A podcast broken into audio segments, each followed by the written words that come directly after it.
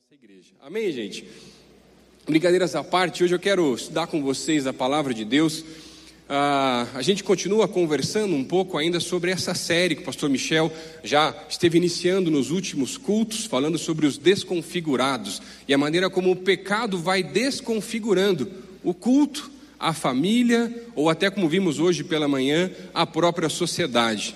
Mas sabe, além de tudo isso, o pecado tenta, mas ele não consegue mas às vezes nós somos reféns dessa tentativa do pecado em desconfigurar os projetos que vêm do alto, os projetos que vêm de Deus para cada um de nós. Afinal de contas, o jardim do Éden também foi uma tentativa humana de desconfigurar o projeto do Senhor. Caim e Abel também foi uma tentativa humana de desconfigurar a família.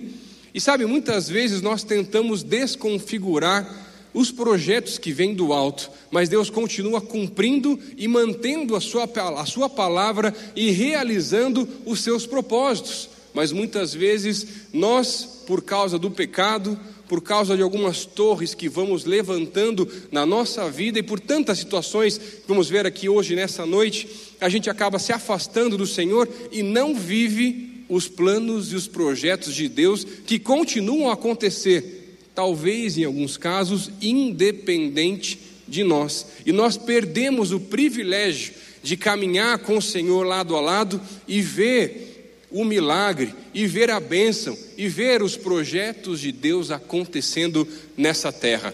Eu estava conversando com um pastor amigo meu, um pastor de jovens em Ruanda, e ele estava contando que uma das coisas muito difíceis que aquele país passou em, em 1994 de abril até julho, houve um genocídio naquele país e toda a dinastia Tutsi foi praticamente exterminada. E os filhos ficaram, os pais foram mortos, na grande maioria. O tempo foi passando, aquelas crianças foram envelhecendo, se tornaram adolescentes, jovens, e agora participavam também dessa igreja, desse meu amigo, mas não tinham seus pais para os ajudarem com o casamento não tinham seus pais para os ajudarem com relação às orientações, o como fazer, muito menos alguém para ajudar com as finanças, num tempo de casamento que é um tempo diferente na nossa vida. E aí, aquela igreja tentando entender uma direção do alto, para entender o projeto que Deus, tinha, apesar daquela situação tão complicada que eles haviam vivido, o pastor daquela igreja entendeu e eles puxaram todos os casais casados daquela igreja, e todos os casais jovens que eram órfãos eram adotados por um casal mais velho, assim que estavam se preparando para o casamento, e eles os acompanhavam durante um ano antes deles casarem. Mas além de os acompanharem, se comprometiam a pagar integralmente a festa de casamento daquele casal. E Deus vai cumprindo e mantendo os seus propósitos. Estava conversando com um pastor aqui da cidade, de uma igreja com cerca de 120 pessoas, e quando chegou a pandemia, tanto ele quanto eu, como você, ninguém sabia o que ia acontecer, ninguém imaginava que a gente fosse ter que continuar de máscara até hoje. Quando começou, a gente pensava que ia ser um negócio de um mês, dois, e olhe lá. E aí, esse pastor, sem saber o que fazer, começou a tentar fazer os cultos, as suas transmissões dos cultos online, mas nunca tinha feito isso e faziam através do Facebook por um celular, sem microfone, a qualidade era horrível. Você só assistia por amor, gente. E a gente está ficando cada vez mais exigente, não é verdade? Com aquilo que a gente vai assistir e pela qualidade de imagem, de som, de tudo que está assistindo. E aí aquele pastor falou assim: Deus, o que, que, que, que eu vou fazer? Como é que eu vou pastorear as pessoas da minha igreja? E ele foi, dobrou os joelhos e olhou para o alto, e Deus traz uma revelação para ele e fala assim: Você vai continuar fazendo os cultos, pode ser precário, as pessoas vão participar, mas esse não vai ser o principal. E todas as semanas você vai ligar para cada família da sua igreja. E durante a pandemia, igrejas tantas que fecharam por aí, a igreja daquele pastor duplicou de tamanho, porque as pessoas nunca se sentiram tão cuidadas e pastoreadas como na fase durante a pandemia. E sabe, o pecado tenta desconfigurar completamente os projetos que vêm do alto, mas Deus continua mantendo os seus projetos, Deus continua mantendo as suas promessas, a sua palavra, e se Ele falou, Ele vai cumprir, Ele é a garantia. Ele é aquele que cumpre tudo aquilo que ele fala, ele não é filho de homem para que minta, como diz em número no capítulo 23, versículo 19. E por isso que muitas vezes o que falta para nós é voltarmos a nos apegarmos às promessas que vêm do alto, para voltarmos a viver os projetos de Deus também para a nossa vida. Deus continua revelando a sua vontade com projetos que vêm do alto. No livro de Gênesis, Deus revela a sua vontade para que o ser humano se espalhasse e enchesse a terra, como diz Gênesis no capítulo 1, versículo 28.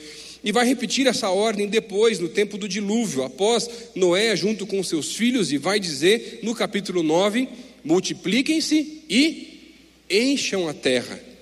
Mas o ser humano, mais uma vez, tenta desconfigurar o projeto, os planos do alto, e resolve fazer as coisas da sua forma, do seu jeito. E através de Nimrod, que tinha estabelecido uma cidade, esse homem começa a tentar trazer todos os descendentes de Noé para que, vão, que venham a morar com ele nessa cidade e juntos formem uma cidade com uma torre chamada Torre de Babel, para que essa torre pudesse inclusive alcançar os céus desconfigurando completamente o projeto que Deus tinha para a humanidade, que era o quê? Se espalhar e multiplicar pela terra. Mas o ser humano resolve fazer outra coisa, resolve se juntar de uma nova maneira, com uma nova figura de poder. Não era mais Deus aquele que era o Todo-Poderoso, mas agora o próprio ser humano era aquele que agora buscava ser tão poderoso ou independente de qualquer coisa do alto.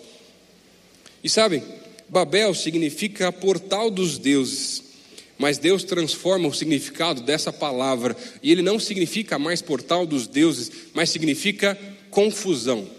Confusão é o que acontece todas as vezes que o ser humano tenta alcançar os céus por causa própria, na força do braço e não na força do espírito. Porque projetos que podem alcançar os céus têm que vir dos céus. Não existe nada na face dessa terra que pode alcançar os céus por esforço próprio. E toda e qualquer tentativa disso que não venha como uma direção do Espírito é simplesmente confusão.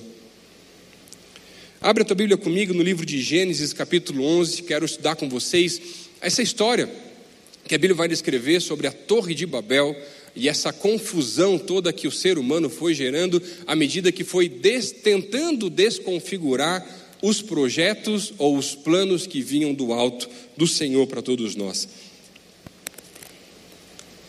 Gênesis capítulo 11, a partir do versículo 1, diz assim: No mundo todo havia apenas uma língua, um só modo de falar.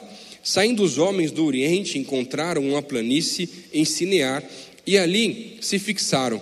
Disseram uns aos outros: Vamos fazer tijolos e queimá-los bem.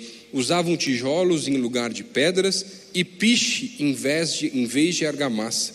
Depois disseram: Vamos construir uma cidade com uma torre que alcance os céus. Assim nosso nome será famoso e não seremos espalhados pela face da terra. O Senhor desceu para ver a cidade e a torre que os homens estavam construindo. E disse o Senhor: Eles são um só povo e falam uma só língua. E começaram a construir isso. Em breve, nada poderá impedir o que planejam fazer. Venham, desçamos e confundamos a língua que falam, para que não entendam mais uns aos outros. Assim diz o Senhor. Assim o Senhor os dispersou dali por toda a terra e pararam de construir a cidade por isso foi chamada Babel, porque ali o Senhor confundiu a língua de todo mundo, dali o Senhor os espalhou por toda a terra. Vamos orar mais uma vez? Senhor e Pai, nós queremos te agradecer por essa, esse tempo tão especial que podemos ter na tua presença. Eu quero pedir, Deus, fala conosco através da tua palavra. Um texto que é tão conhecido, mas muitas vezes passamos batido na leitura, mas é tão profundo naquilo que o Senhor tem para revelar aos nossos corações. Pai, fala conosco, abre os nossos corações, nos dá entendimento da tua palavra. Essa é a minha oração, Deus, no nome de Jesus. Amém. Essa história da Torre de Babel nos mostra o afastamento da humanidade em relação aos projetos do alto, essa desconfiguração E hoje eu quero ver com vocês, através da palavra, como nós podemos derrubar algumas torres que podemos criar nos nossos corações para voltarmos a viver os projetos do alto para as nossas vidas. Deus tem projetos tremendos para a minha vida, para a sua vida, para a nossa igreja, para a nossa cidade, para o mundo todo, mas às vezes, porque nós construímos algumas torres que têm nos afastado do Senhor, nós não temos conseguido vivenciar, participar dos projetos do alto para nossas vidas. Você quer participar dos projetos de Deus para a tua vida? Eu não quero deixar passar nada. Eu quero poder viver tudo que Deus tem para mim, em nome de Jesus. Primeira torre que nós precisamos avaliar hoje também nos nossos corações é a torre da independência.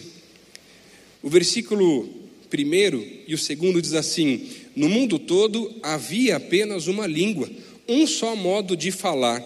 Saindo os homens do Oriente, encontraram uma planície em Sinear e ali se fixaram. Após o dilúvio, a Bíblia começa a descrever à medida que os filhos de Noé vão criando seus próprios descendentes, e começa a dizer que esses, esses novos povos vão migrando para o Oriente. Em outras versões, talvez na tua Bíblia vai aparecer que eles estão migrando para o leste. É muito interessante porque, na verdade, ah, no original, em alguns casos, parece que eles estão vindo do leste, em outros casos, a impressão é que eles estão migrando para o leste. Mas esse termo, na verdade, que parece tão simples de você olhar. Ah, eles estavam após o dilúvio, depois onde a arca acabou se fixando, eles saíram da arca e depois de um tempo simplesmente foram para o Oriente. Mas na verdade tem um fundo teológico muito mais profundo que nos mostra o real significado de por que isso é tão importante e o porquê eles estavam indo para o Oriente e não a partir do Oriente simplesmente, e por que estavam indo nesse caso para o leste. Porque, na verdade, quando a gente olha os primeiros capítulos do livro de Gênesis, quando o pecado se estabelece com Adão e Eva, sabe para que direção que eles vão? Para o leste. Deus coloca um anjo no portão leste do Éden. Caim, quando mata o seu irmão Abel, vai construir as suas cidades para o leste. Após o dilúvio, aquela sociedade que está se formando e se rebelando contra Deus vai para o leste. O leste, no significado teológico, é um significado de afastamento de Deus. E à medida que eles vão vivendo essa migração cada vez mais para o leste, eles estão mais e mais e mais distantes do jardim do Éden, mais e mais distantes de onde Deus tinha um plano e um propósito para cumprir através da humanidade, mas o pecado foi desconfigurando esse plano também. E sabe, o texto vai dizer que a humanidade tinha apenas uma língua. Isso não quer dizer que necessariamente eles falavam todos unicamente a mesma língua, mas principalmente que eles tinham o mesmo propósito, a mesma intenção. E a mesma intenção era se afastar e se tornarem cada vez mais independentes de Deus, e por isso se reúnem naquela cidade já formada por Nimrod e começam a estabelecer esse governo através desse personagem e construir agora uma cidade que pudesse reunir toda a humanidade, descumprindo os propósitos ou os planos que Deus tinha estabelecido de encher a terra e multiplicar. Em uma sociedade que se fala cada vez mais de sermos independentes, de não precisarmos de ninguém, de nos resolvermos sozinhos, falar sobre derrubar a torre da independência parece algo muito complicado. Mas tem muita gente que, infelizmente, não tem vivido os planos que Deus tem para as nossas vidas e tem andado cada vez mais para o leste cada vez mais distante daquilo que o Senhor já revelou, daquilo que o Senhor já mostrou, daquilo que você foi chamado um dia pelo Senhor para fazer. Deixa de fazer as coisas à sua maneira para fazer a maneira de Deus.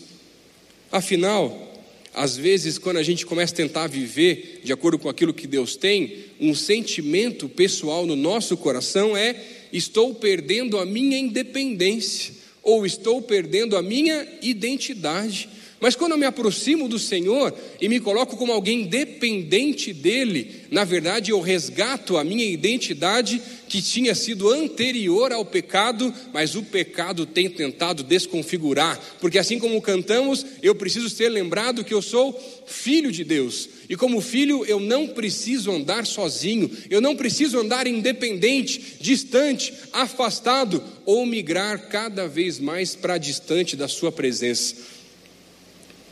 E sabe, tem muito crente por aí replicando as mesmas palavras de Dom Pedro I.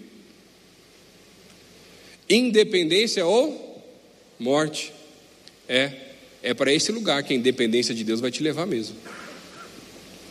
Quais são as torres da independência que você talvez tenha construído no seu coração e que tem te afastado dessa dependência do alto? Quem sabe são as mudanças, os projetos que ele já te pediu, e talvez você está igualzinho Jonas, fugindo dos planos do Senhor para a tua vida. Quem sabe são algumas entregas que você já deveria ter feito, mas ainda não conseguiu fazer. E talvez continua simplesmente tentando resolver sozinho na tua vida. O que é que Deus está te pedindo para entregar hoje? Quais são as torres que você está tentando criar no teu coração, na tua vida, que tem te afastado cada vez mais da presença do Senhor? Será que está na hora de entregar? Ô oh, pastor, mas fui eu que fiz, fui eu que criei, deu tanto trabalho, e você ainda acha que consegue fazer alguma coisa sem Deus? Está aí uma pandemia para nos mostrar que a gente não é nada, gente. Quando eu era mais jovem, um dia eu estava tentando entender a direção do alto para saber qual curso ou qual faculdade eu deveria fazer. E aí eu entendi uma direção de Deus assistindo o jornal hoje. Olha só que negócio maluco, gente. Que era para eu fazer o curso de Relações Internacionais. Fiz o curso. E a direção do alto era que Deus ia me usar de alguma maneira através daquele curso. Eu não sabia como seria. Mas a partir do momento que eu comecei a entender aquela direção, eu comecei a criar um sonho no meu coração.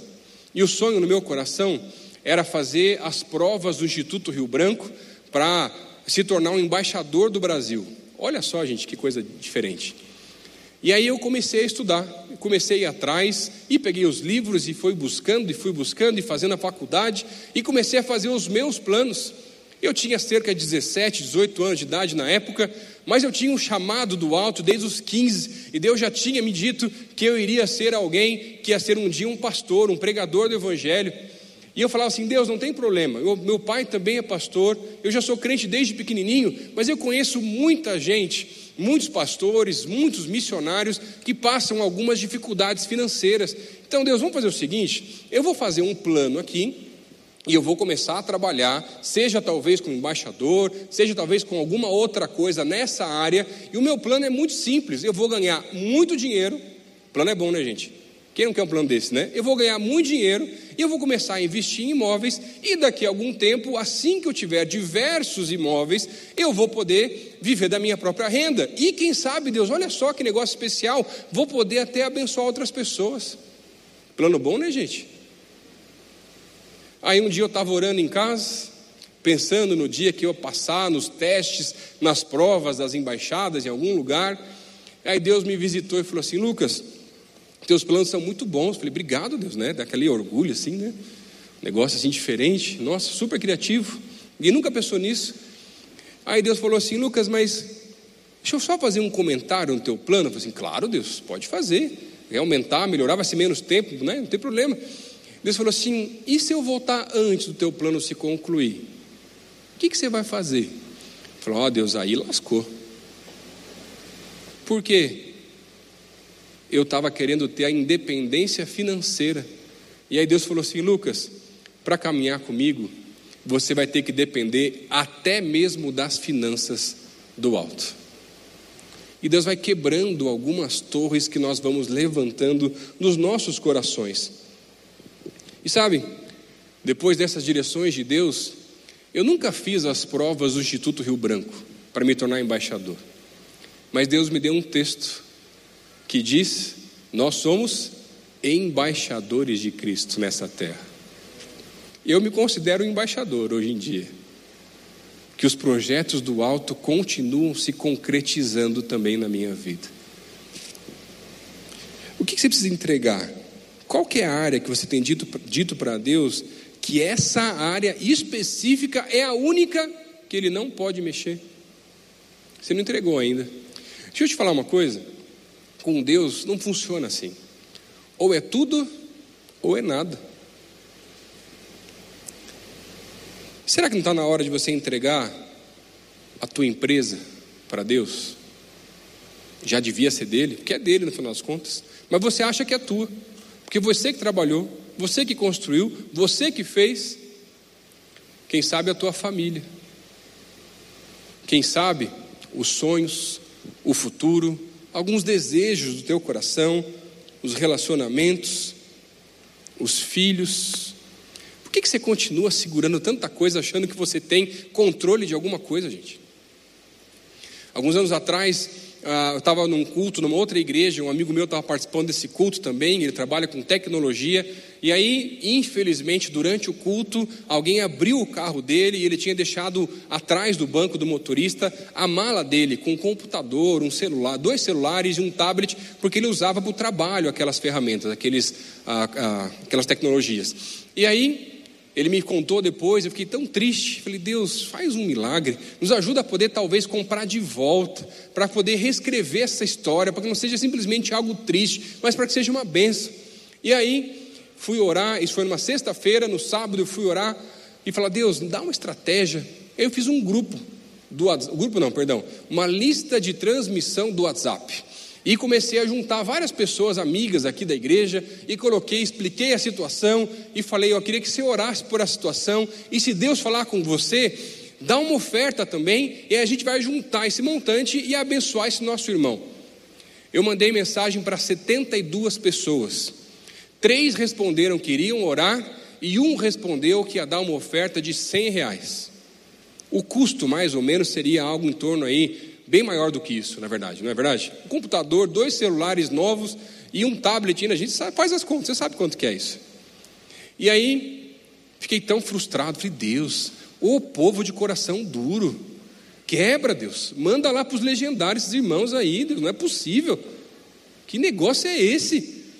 E aí Deus falou assim: é você que eu quero usar. Não, Deus, tem mais gente, Deus. Tem os irmãos lá na igreja com, que o Senhor tem abençoado muito financeiramente. Então vamos fazer uma nova lista de transmissão e vamos começar a colocar os irmãos lá que, que eu imagino que o Senhor tem abençoado né, nessa área da vida.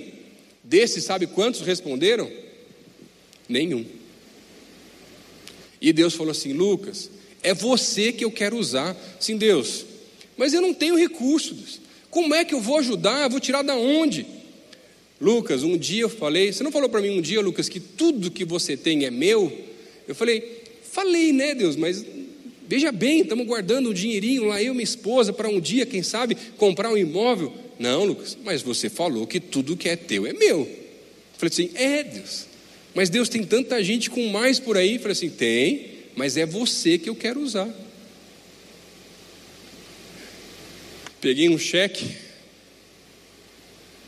fiz o cheque, coloquei num envelope, coloquei num, mais um papel lá, porque eu sabia que esse amigo meu não ia nem aceitar, e falei assim: ó, Deus pediu para eu fazer, é para você levar isso aqui para casa, mas só pode abrir em casa, porque eu sabia que se ele abrisse na hora, ele não ia aceitar. E ele falou assim: Lucas, você não imagina, mas hoje de tarde eu estava orando, falei assim: Deus, eu não consigo perceber a tua mão. Eu não consigo perceber a tua bênção sobre a minha vida, e ainda ontem acabei sendo roubado e vou ter que desembolsar um dinheiro que também não tenho. E sabe, tem muita gente aí que está vivendo independente de Deus e que não tem desfrutado da dependência do alto, onde Deus fala com um dos seus servos para abençoar o irmão, o vizinho, o amigo, a empresa e faz coisas tremendas porque existem muitas pessoas na face da terra que dependem do alto e que têm as suas, ah, os seus recursos, as suas propriedades, a sua própria vida como algo que é do Senhor. E depois daquela situação, além daquele cheque, eu escrevi um outro cheque. E esse cheque eu coloquei num quadro na minha sala para lembrar todas as vezes. E nesse cheque eu coloquei: tudo que eu tenho é de Deus. Mas a minha tendência, por algumas vezes, é me esquecer disso e começar a achar que alguma coisa é minha, que eu pude construir alguma coisa, mas eu não construí nada, gente, se não fosse a graça e a bênção de Deus sobre minha vida. Será que no teu caso, talvez, a entrega são as finanças? Que ainda você acha que é teu? As tuas reservas? Ou seja o que for. O que Deus está te pedindo para entregar hoje? Cada torre que nós levantamos nos levam para cada vez mais para o leste, para cada vez mais distante daquilo que o Senhor tem para as nossas vidas. A segunda torre que esse texto nos revela é a torre da autoconfiança. Dá uma olhadinha o que diz o versículo 3 e o versículo 4. Disseram uns aos outros: Vamos fazer tijolos e queimá-los bem. Usavam tijolos em lugar de pedras e piche em vez de argamassa. Depois disseram: Vamos construir uma cidade com uma torre que alcance os céus, assim nosso nome será famoso e não seremos espalhados pela face da terra. Essa narrativa da Torre de Babel, ela é uma maneira também de refutar as tradições pagãs da Babilônia. Alguns teólogos até acreditam que o livro de Gênesis foi recompilado provavelmente no tempo do exílio babilônico. E por isso que tantas vezes trazem essa questão da fama, da independência, da autoconfiança da Babilônia, que representa essa sociedade pagã completamente afastada dos caminhos de Deus. Olha só o que esse teólogo chamado Winham fala a respeito da Torre de Babel. A história da Torre de Babel é uma sátira das legações de que a Babilônia é o centro da civilização, de que o templo, torre, é o portão dos céus. Babel não significa porta dos deuses, mas confusão e insensatez. Longe de alcançar o topo do céu, o seu templo é tão rasteiro que Deus tem que descer do céu só para vê-lo. A grandiosidade da Babilônia não era nada se comparada com Deus. No passado, Deus já havia condenado e causado confusão ali naquela cidade de Babel, na mesma região onde o Império Babilônico, muitos anos depois, foi firmado. Mas sabe, além do afastamento dessa independência que muitas vezes vamos criando por parte do Senhor, a confiança agora estava também em algumas áreas que o texto vai nos revelar. Em primeiro lugar, a autoconfiança estava agora nas novas tecnologias geradas, e por isso que o texto vai falar sobre a fabricação dos tijolos e agora o uso do piche e não da argamassa. E à medida que eles vão construindo não só a cidade, mas essa torre chamada naquele tempo de ziguarte, que era um formato de construção, não no sentido simplesmente uma pirâmide, mas cada nível era um pouco menor do que o piso inferior, e vai fazendo essa escadinha de uma torre que pudesse chegar o mais alto possível. Essa era a torre que eles estavam construindo. Mas eles estavam agora confiando não mais no poder do alto, não mais na direção do Espírito, mas que eles poderiam tocar os céus a partir das novas tecnologias que eles mesmos acreditavam que haviam desenvolvido. Em segundo lugar, no propósito da torre. A torre havia sido construída nesse formato ziguarte, e esse formato era interessante porque, na verdade, nos tempos antigos, ele representava não simplesmente aquele portal dos deuses, mas essa torre era, era feita o mais alto possível com a ideia de que os deuses pudessem descer até a terra e se render à vontade dos homens. O que na verdade aquela torre representava não era simplesmente a possibilidade ou não de tocar os céus, mas a possibilidade da humanidade conseguir controlar o próprio Deus. Esse era um dos sentidos, e por isso a autoconfiança vai sendo gerada também a partir do povo. E em terceiro lugar, na garantia, e a torre havia sido construída o mais alto possível, por quê? Porque se Deus resolvesse mandar um outro dilúvio, eles tinham onde se garantir, onde se esconder e sobreviver, independente de um novo dilúvio. Essas três áreas referem, se referem às garantias pessoais que o povo foi gerando: a garantia do conhecimento ou da tecnologia, a garantia de que os deuses poderiam realizar as suas vontades, ou a garantia da salvação caso o dilúvio chegasse. A autoconfiança nos faz criar torres de garantias. Em alguns casos, são as reservas, uma aposentadoria, talvez a família, e são tantas as garantias que nós vamos levantando e que algumas vezes não são ruins, mas algumas vezes nós tornamos elas ruins e nos fazem não mais depender de Deus, mas depender simplesmente daquilo que nós acreditamos que é uma garantia. A Torre de Babel era uma tentativa de garantir que eles não precisassem mais de Deus. Toda geração constrói as suas próprias torres. Quer ver um teste? Será que tudo que você tem também é de Deus? Quanto tempo faz? Não precisa falar, nem responder, não quero te constranger. Quanto tempo faz que você não escuta a voz do Espírito e talvez abençoe algum irmão teu em Cristo, uma outra pessoa, com alguma oferta, com algum presente, talvez com o seu tempo? Gente, se faz mais de seis meses, tem alguma coisa muito errada aí no teu coração. Deus continua revelando seus propósitos. Tem muita gente precisando por aí e Deus revela. Mas às vezes a nossa mão está tão fechada e tem muito crente turco por aí, né, gente? Que não abre a mão por nada. É verdade, gente. E você acha que não, que está tudo legal, que está tudo bem, mas a autoconfiança, na verdade, está te impedindo não só de, de ver, viver projetos do alto, mas de ser bênção através dos projetos de Deus na vida de outras pessoas. Estava conversando com meu pai um tempo atrás, ele, ah, meu pai era empresário antes de se tornar pastor e teve uma fase muito boa. A gente fala da a época das vacas gordas em casa, onde Deus nos abençoou muito, uma fase de quando eu ainda era criança. E meus irmãos e minha mãe faziam aula de teclado com um professor de teclado muito amigo do meu pai. E um dia ele chegou em casa né, para dar as aulas e falou assim: João, nome do meu pai, é, eu vou precisar aumentar a mensalidade dos, dos três aqui, dos dois filhos né, e da, da sua esposa. E meu pai, sem pensar, de bate-pronto, simplesmente respondeu: Não se preocupe, dinheiro não é o problema. E a coisa continuou, a vida seguiu, os anos se passaram, o segmento que meu pai trabalhava, gente, era fitas de vídeo, VHS DVD. Quem que compra isso aí hoje, gente? É só colecionador, gente. A empresa fechou. Anos depois que ele já tinha entendido a direção de ir para o ministério, ele disse que um dia ele estava orando em casa e Deus o lembrou daquela situação. E Deus falou: Naquele dia eu reprovei o teu coração e as coisas começaram a não dar tão certo assim. Por quê?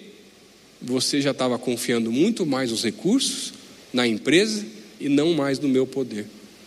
Você chegou até aqui com a minha benção, mas talvez está querendo começar a caminhar sozinho.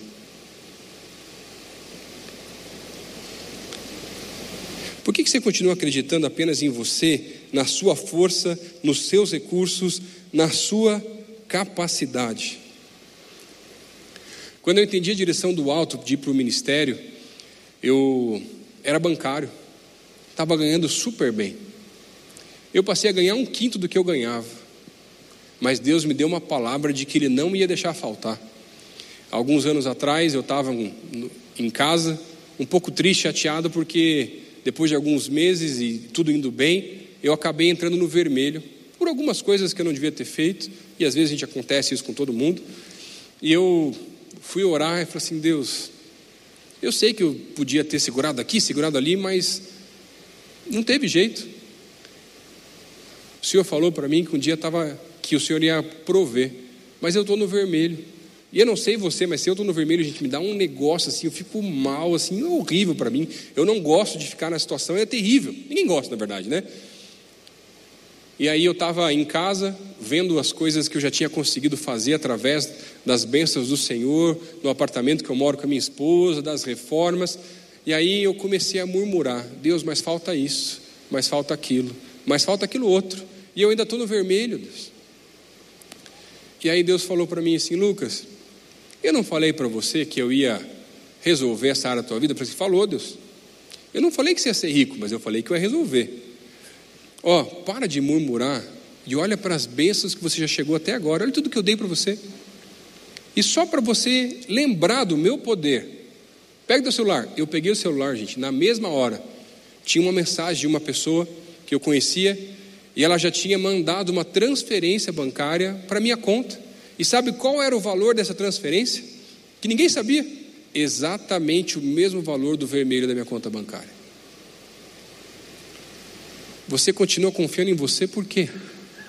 Se Deus é aquele que está no amanhã, Deus é aquele que dá a direção, Deus é aquele que nos provê os passos corretos, a maneira correta de andar, lâmpada para os meus pés é a tua palavra, luz para os meus caminhos. Mas por que que você fica tentando tantas vezes colocar diversas garantias e achar que as suas garantias são maiores ou melhores do que o poder de Deus na tua vida? E se ele hoje te pedisse as garantias, será que você dava?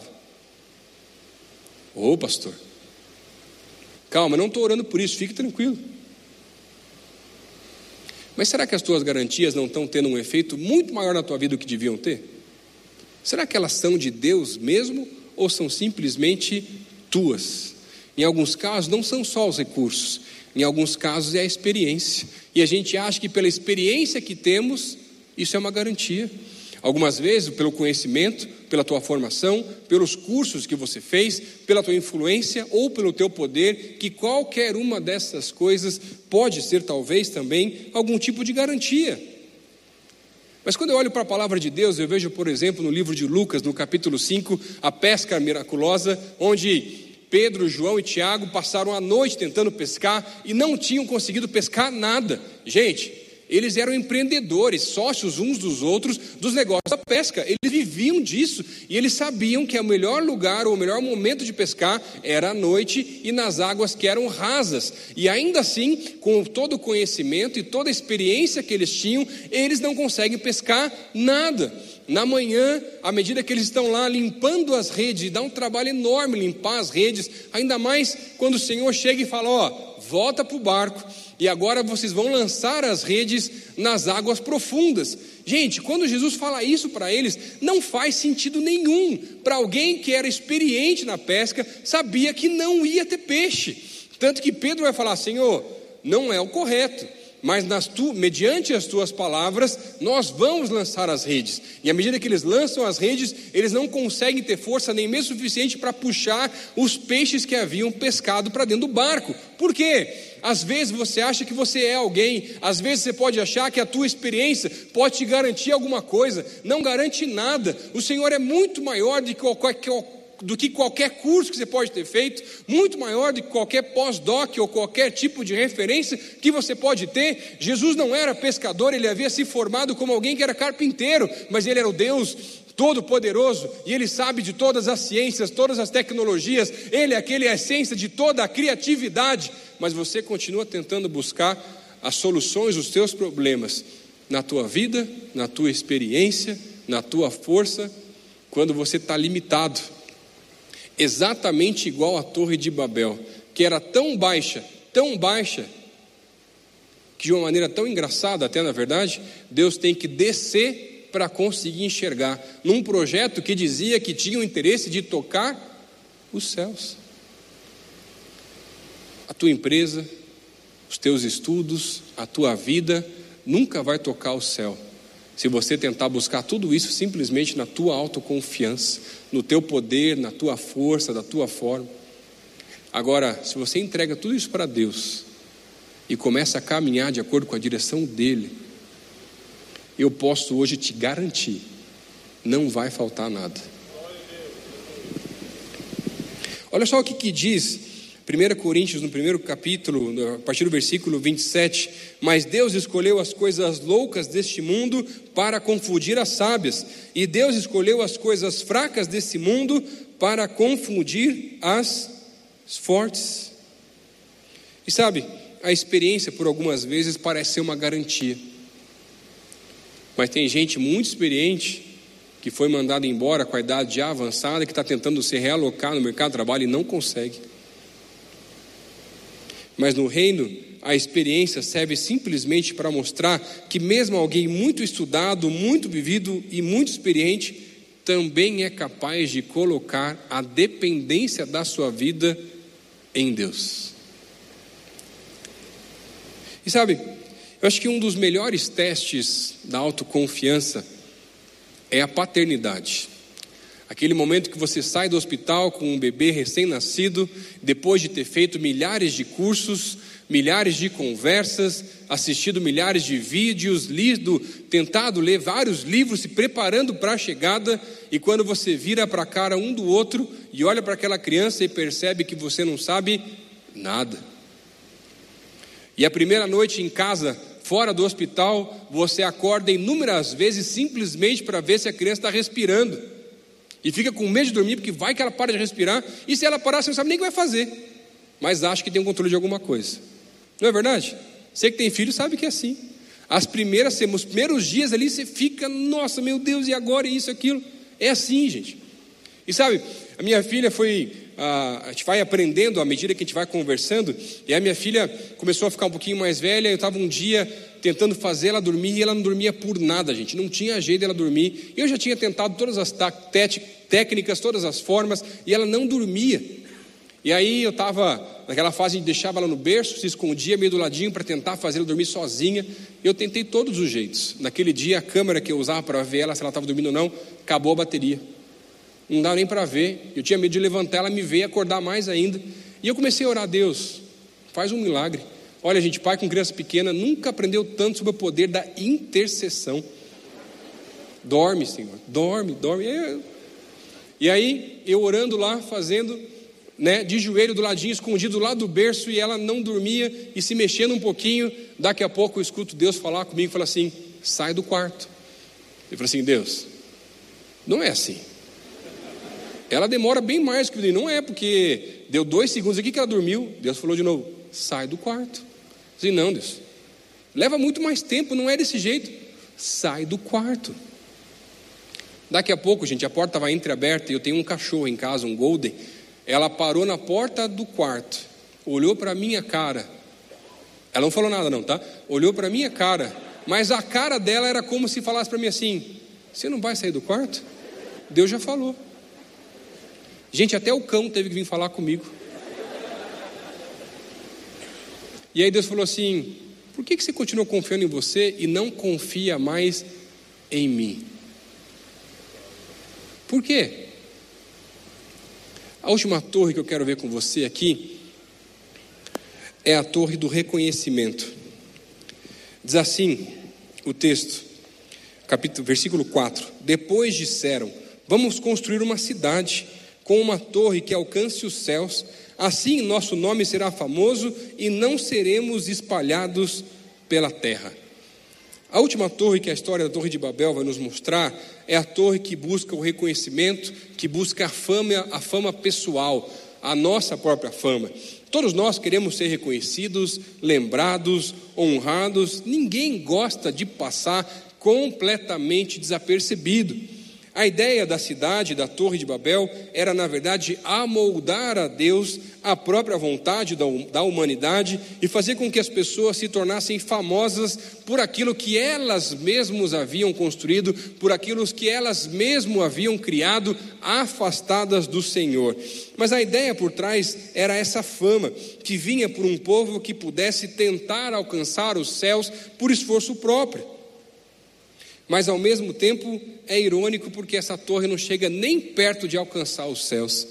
Deus reprova o povo e faz com que eles não pudessem mais se entender e parassem a construção e cumprisse o seu propósito inicial, que era o quê? Espalhar o povo pela terra. E agora com línguas completamente diferentes. Mas Deus continua concluindo o seu propósito. A busca pela fama só traz confusão e solidão. Mas o interessante é que no capítulo seguinte, no capítulo 12, Deus começa a trabalhar a história do seu povo através de Abraão. E nos primeiros versículos, o que, que Deus fala com relação a Abraão, com relação à fama? Olha só, versículo 2: Farei de você um grande povo e o abençoarei, torne, tornarei famoso o seu nome e você será uma bênção.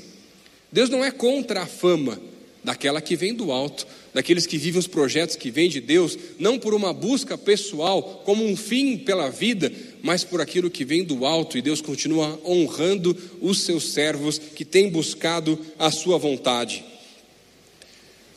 Na última, no último ano que nós fizemos um evento no estádio, ah, junto com tantos pastores e igrejas aqui da cidade de Curitiba, da Semana de Avivamento, eu tenho sido responsável nos últimos anos pela parte mais da organização, tanto dos cultos nas igrejas como até no estádio.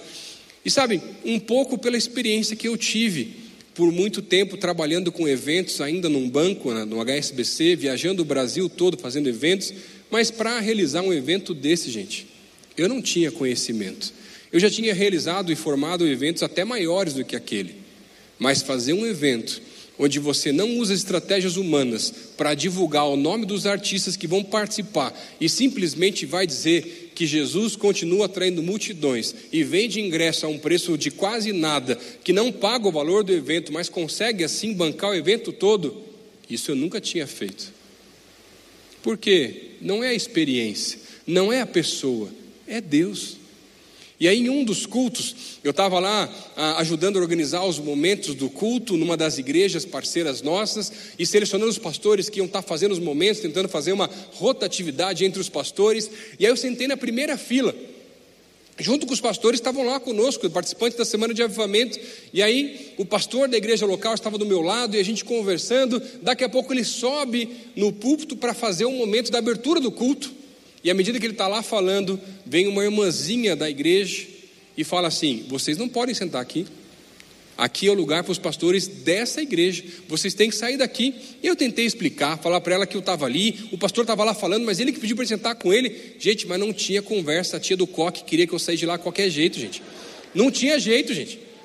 E aí eu tentei dar uma enganada nela ali, mas não teve jeito. Aí daqui a pouco o pastor voltou. Falei, não, então está garantido, ele está aqui do meu lado, qualquer coisa, se ela vier falar alguma coisa, ele está aqui.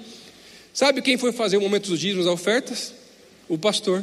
Sabe quem voltou para falar alguma coisa quando o pastor estava fazendo o momento dos dízimos ofertas? A tia do coque. E falou: Eu já falei para vocês, não pode ficar aqui. Falou assim, mas eu estou tentando separar. Não pode ficar aqui. E eu não queria discutir, não ia brigar. Saí. A igreja estava lotada, tinha que sentar bem mais profundo. E tinha que atravessar as pessoas para, às vezes, sair para dar uma orientação para um pastor ou outro do que ia falar. E aí, no meio dos louvores, que é onde Deus habita, eu estava lá de braço cruzado, murmurando. Porque eu não podia nem ficar sentado à frente para ajudar ou para simplesmente facilitar o trabalho daquele dia. Porque a tia do coque estava me caçando. E aí eu lá murmurando, reclamando, e Deus trouxe uma palavra à minha mente. Ele falava assim: dez para um, dez para um. E eu falava assim: Deus, dez para um o que, Deus?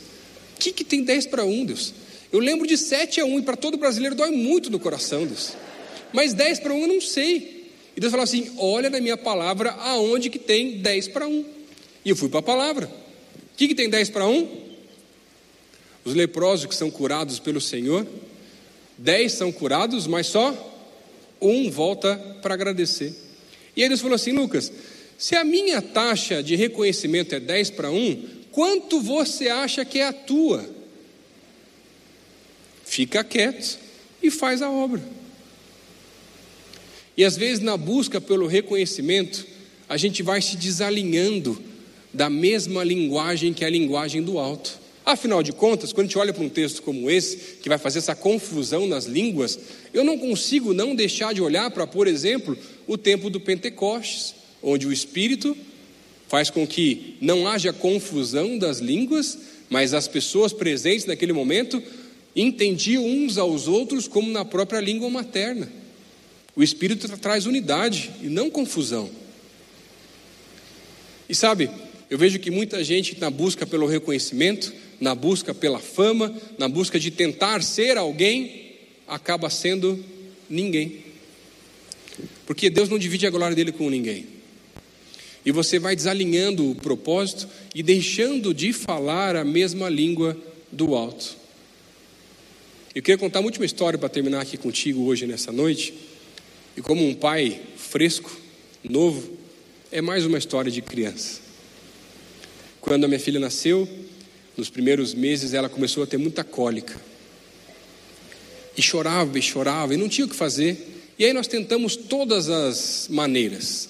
É a bolsinha de semente, é o banho de água quente, aquele ofurô que você coloca a criança num balde, é a oração, é a reza brava, é pedir para os irmãos orarem também, pedir para os pastores, que a minha oração parecia que não estava funcionando, e ela se contorcia, se contorcia.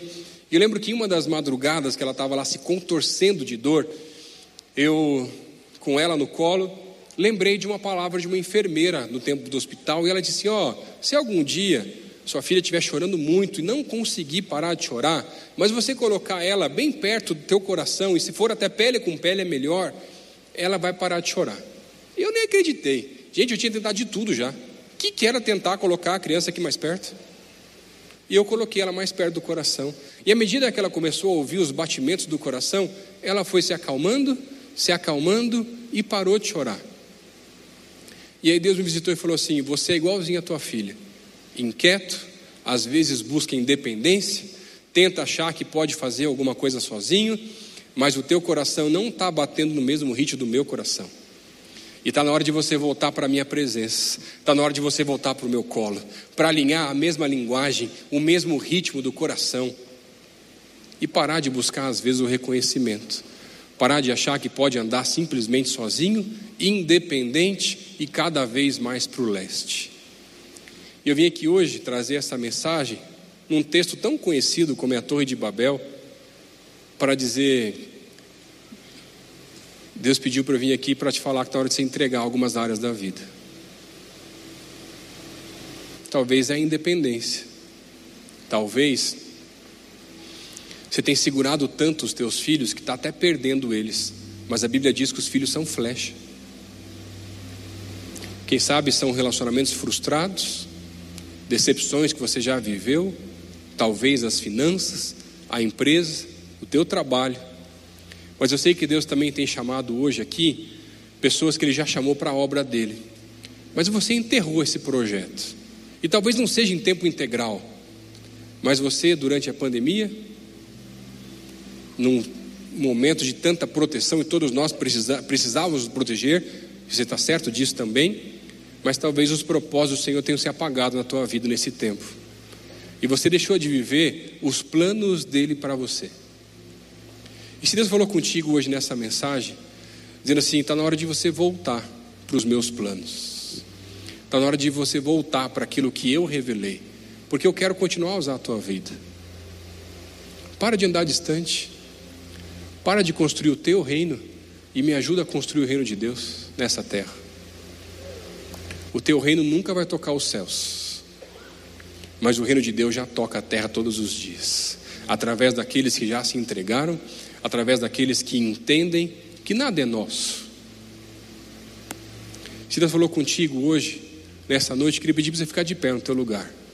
Dizer assim: Deus, tudo é teu, nada, nada, nada é meu. Eu estou aqui hoje pela tua graça, eu estou aqui hoje pela tua bondade. Eu estou aqui hoje porque eu dependo do Senhor. E eu não quero mais viver independente. Eu não quero mais continuar migrando para cada vez mais para o leste. Eu quero começar a migrar cada vez para mais perto do Senhor. Mas talvez hoje Deus está te pedindo para entregar uma área específica. Queria pedir para você estender a tua mão e colocar a tua mão aberta, tentando visualizar qual é a área específica que Deus está te pedindo para entregar.